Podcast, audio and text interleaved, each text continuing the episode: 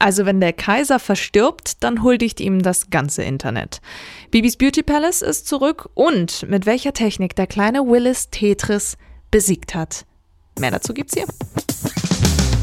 Was netzt? Mit Marilena Dahlmann. Ja, Hallöchen. Lang haben wir nichts voneinander gehört. Ich nehme jetzt einfach mal äh, die Chance wahr und wünsche euch erstmal ein frohes neues Jahr 2024. Ich hatte in letzter Zeit nicht so viel Zeit zum Podcasten. Heute ändern wir das. Guten Tag und herzlich willkommen. Hier ist Was Netzt. Hier ist der Podcast, der euch die Zeit am Handy abnehmen möchte, damit ihr ein bisschen mehr Zeit für die schönen Dinge im Leben habt. Was kann das sein? Zum Beispiel könnt ihr dadurch einen Hochzeitsanzug shoppen gehen oder ihr könnt euren Kindern Eiskunstlaufen beibringen oder entspannt einfach mal die Küche aufräumen. Ich habe all das nicht gemacht, sondern habe die ganze Zeit am Handy gehangen. Ich habe vor kurzem erst rausgefunden, dass meine Bildschirmzeit in der Woche 25 Stunden beträgt.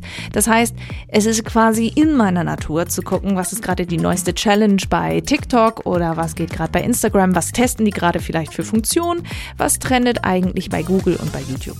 Und äh, damit ihr mehr Freizeit habt, ja, habt ihr ja diesen Podcast. Also legen wir los. Das netzt bei Instagram. Bibi ist wieder da. Kennt ihr vielleicht auch als Bibis Beauty Palace, aka Bianca Klasen, beziehungsweise ihr Mädchenname ist Bianca Heinecke. Bibis Beauty Palace, die war seit Mai 2022 äh, eher nicht im Social-Media-Bereich zu sehen. Das heißt, sie hat sich komplett zurückgezogen nach der Trennung von ihrem Ex-Mann Julian Klasen. Und sie hat dann jetzt im Dezember 2023 hat sie erst das Profilbild geändert. Ich glaube, es war am 31.12. Und dann hat sie auch ihren Namen geändert. Dieses Bibis Beauty Palace gibt es nicht mehr. Nein, sie heißt jetzt Bianca Heinecke. Sie ist mit Timothy Hill zusammen und der möchte sich jetzt auch als Life-Coach präsentieren. Auch äh, Bibi hat darunter kommentiert unter seinem Post. Das war auch mit eines ihrer ersten Aktivitäten wieder bei Instagram. Da hat sie geschrieben, ich freue mich so sehr für dich, auf dass du die Leute genauso inspirierst, wie du es bei mir täglich schaffst. Und es hat so einen leichten cringen Touch, weil die Userinnen und User, sage ich jetzt mal, nicht ganz so begeistert davon sind, wie sich Bibi entwickelt hat.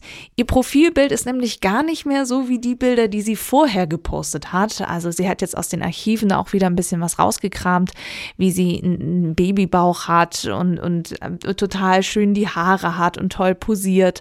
Und auf ihrem Anzeigebild trägt sie aber eine Brille, ein absolutes normales Tanktop und hat sogar einen leichten Pony und sieht einfach nur normal aus.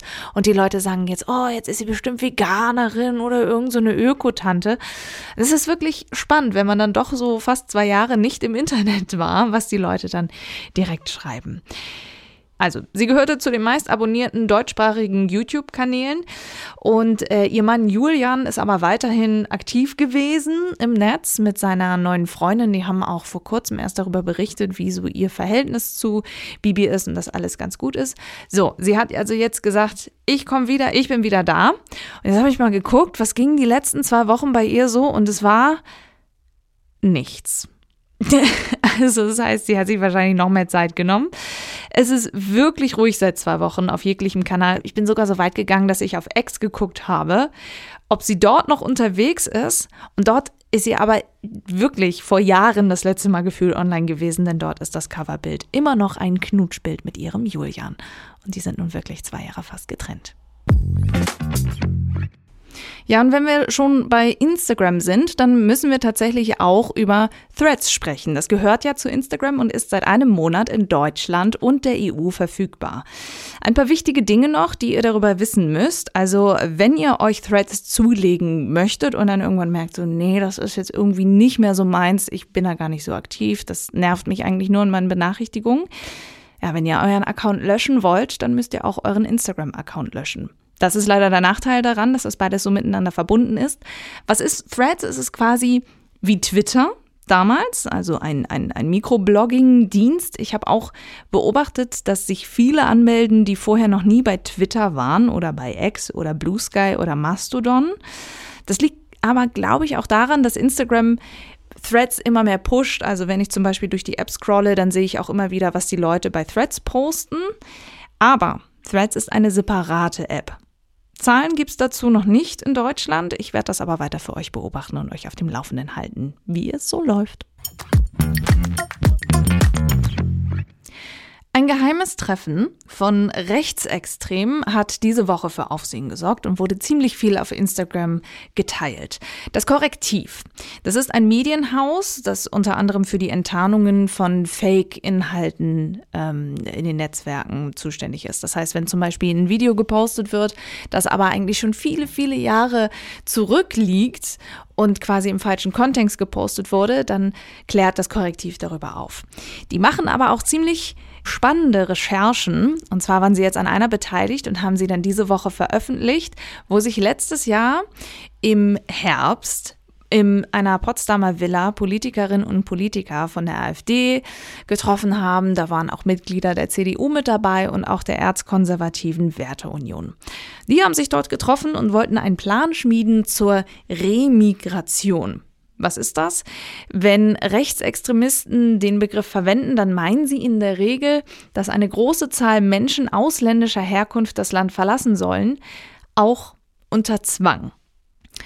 Also ich kann euch nur empfehlen, dass ihr euch das einmal anhört, das ganze Stück. Das ähm, kann man auf der Rechercheseite vom Korrektiv, kann man sich das auch als Audiozusammenfassung anhören. Und das ist wirklich sehr, sehr spannend, wie sie Kameras aufgestellt haben, wie sie sich da wirklich versteckt haben in dieser Villa, weil das ein, ein Hotel ist und die halt diesen Seminarraum ähm, einsehen konnten. Und ähm, weil dieses Thema dann so, so groß wurde und so viel darüber gesprochen wurde, haben die Leute gesagt, unter anderem Fridays for Future, alles klar, wir müssen nochmal uns klar positionieren und sagen, wir demonstrieren gegen rechts. Das ist heute am Sonntag passiert. Äh, tausende Menschen haben bundesweit demonstriert. In Berlin waren Leute, 25.000 sollen es gewesen sein, aber auch in Potsdam wurde dagegen äh, demonstriert. Kanzler Scholz und Außenministerin Annalena Baerbock, die wohnen in Potsdam, die haben dann auch teilgenommen. Und falls ihr euch ein paar Bilder dazu angucken möchtet zu der Aktion, der Hashtag ist laut gegen rechts. Instagram testet ja immer mal wieder neue Funktionen. Jetzt gibt es wieder was Neues, die Freunde-Story. Das ist nicht zu verwechseln mit der enge Freunde-Funktion, wo man zum Beispiel sagen kann, hey, ich möchte nur, dass ausgewählte Leute zum Beispiel meine Story oder auch meine Posts sehen können. In diesem Fall, bei der Freundesstory, machst du eine Story und sie taucht dann aber nicht bei dir auf auf dem Kanal, sondern bei einem Freund oder einer Freundin, die du aussuchst. Das wird aktuell nur ausgewählten Usern und Userinnen getestet und äh, ich habe mal geguckt. Also ich habe die Funktion, habe mich erst gefreut und dann, bitte, ich kann sie nicht anwenden, weil das in meiner Freundesliste niemand sonst kann und anscheinend es nicht irgendwelche Accounts gibt, mit denen ich das ausprobieren kann. Ich habe mir die Funktion trotzdem einmal ein bisschen genauer angeguckt und äh, wenn ich darauf gehe, dann zeigt mir sogar oder erklärt mir Instagram, was ich machen kann. In der Theorie ist es quasi so, ich baue eine Instagram Story, poste sie aber nicht auf meinem Kanal, sondern sie ist für eine Freundin oder einen Freund. Das heißt, ich baue das, es landet dann als, als Nachricht, als Direktnachricht bei der Freundin oder dem Freund. Und die können dann sagen, oh ja, cool, Marilena hat was für mich gebaut, das nehme ich mal an, können das dann nicht mehr bearbeiten, sondern es wird direkt bei denen gepostet. Man kann dann zwar sehen, dass die Story von mir ist, aber ich kann nicht sehen, wer sich das anguckt. Ich kann keine Antworten darauf enthalten, äh, erhalten oder irgendeine Reaktion. Das kann nur die Freundin oder der Freund, für den oder die ich die Story gebaut habe. Aber es gibt jetzt auch äh, noch keinen Zeitrahmen für das äh, vollständige Rollout in der App. Und es gab ja auch Instagram-Funktionen, die wurden dann irgendwann wieder eingestellt. Das Netz bei YouTube. 6.850.560 Punkte. So hoch ist der neue Rekord bei Tetris. Habt ihr vielleicht mitbekommen? Der 13-jährige Willis Gibson hat Tetris besiegt, kann man sagen. Eigentlich hat es zum Absturz gebracht. Bisher hat das nur eine KI geschafft. Nach 38 Minuten brachte er in Level 157 das Spiel zum Absturz. Kleine Info nebenbei, die künstliche Intelligenz hat das bei Level 237 geschafft. Was dann kommt, ist ein sogenannter Killscreen. Also das Spiel ist wirklich zusammengebrochen und das Bild komplett eingefroren. Sogar der Ton ist einfach nur noch ein Und normalerweise endet das Spiel bei Level 29. Danach soll es dann so schnell werden, dass es als unmöglich gilt, das Spiel weiterzuspielen oder weiterzukommen.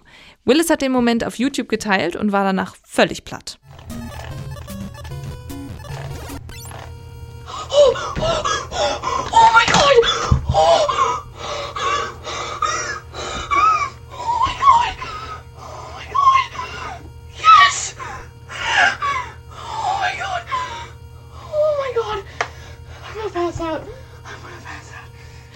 Also ich weiß nicht, wie ich reagiert hätte, wenn ich gewusst hätte, dass ich gerade Tetris besiegt habe.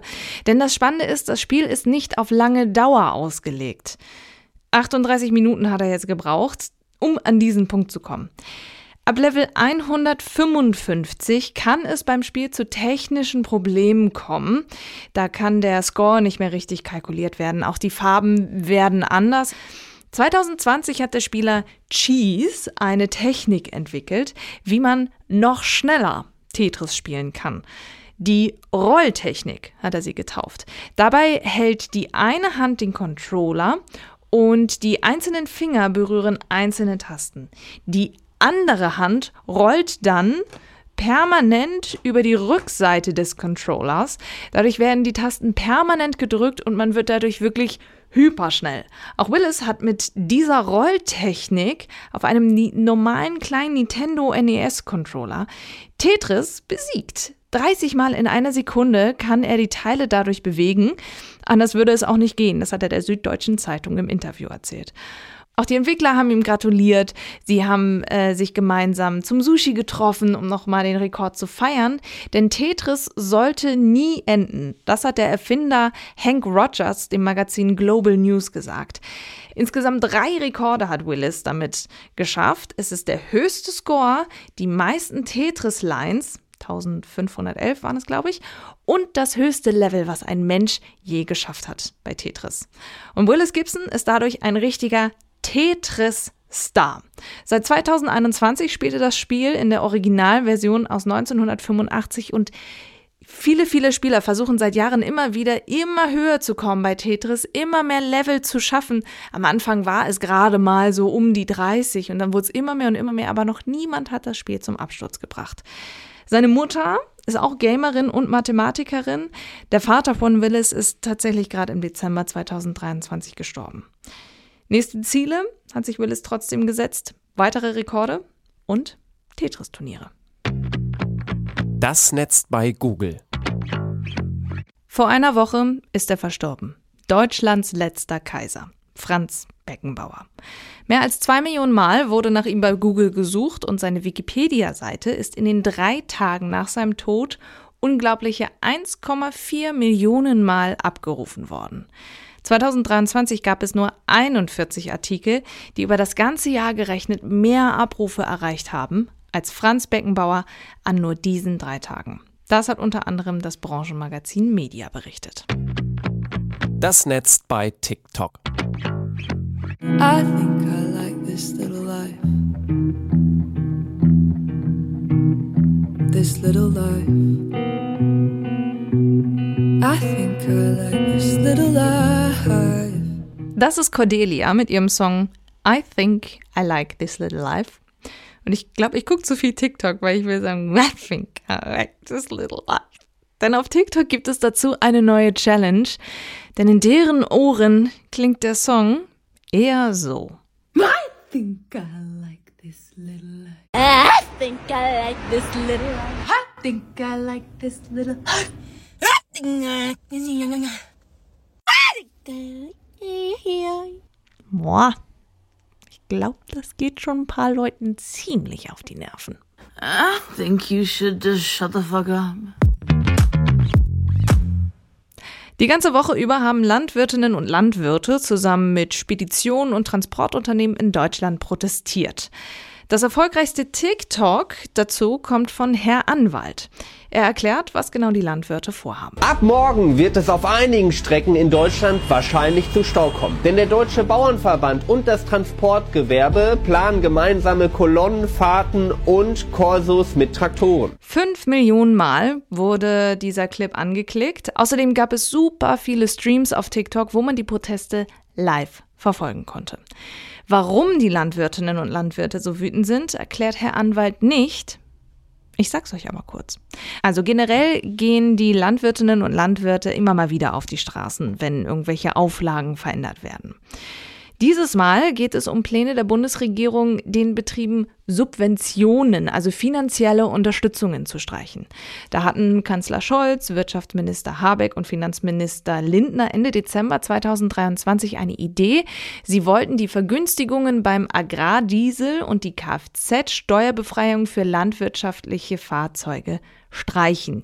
Ihr Ziel damit, Einsparungen von insgesamt bis zu 920 Millionen Euro, denn die Bundesregierung muss generell sparen, insgesamt 17 Milliarden Euro. Inzwischen gab es aber so viel Protest, dass die Pläne zum Teil zurückgenommen wurden, denn ähm, es wird nicht erst jetzt seit dieser Woche schon protestiert, sondern das ging schon um den Jahreswechsel los. Die Kfz-Steuerbefreiung zum Beispiel, die wurde komplett zurückgenommen. Die Agrardieselsubventionen, die sollen jetzt aber Stück für Stück zurückgenommen werden. Das reicht aber denen wohl nicht und deshalb geht der Protest weiter. Dazu gibt es eine Kundgebung am Montag dann in Berlin. Wirtschaftsminister und Vizekanzler Habeck steht besonders im Fokus. Zum Beispiel wurde, ähm, als er aus dem Urlaub zurückkam, auf der Fähre wurde die blockiert, um ihn eigentlich zur Rede zu stellen. Aber auch da gab es unter anderem Vorwürfe, dass da Leute von rechts sich drunter gemischt haben und die dann die Truppe ein bisschen aufgeheizt haben und tatsächlich die Sicherheitsleute von Habeck entschieden haben, nee, gib mal wieder auf die Fähre zurück. Wir fahren mal wieder zurück zur Insel Hallig-Hoge und er ist dann irgendwann in der Nacht heimlich dann doch angekommen. Aber er hat sich Anfang der Woche mit einem Videostatement gemeldet. Das Netz bei X.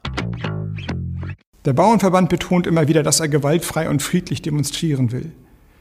Die Erfahrungen der letzten Demonstrationen zeigen allerdings, dass das nicht bei allen ankommt.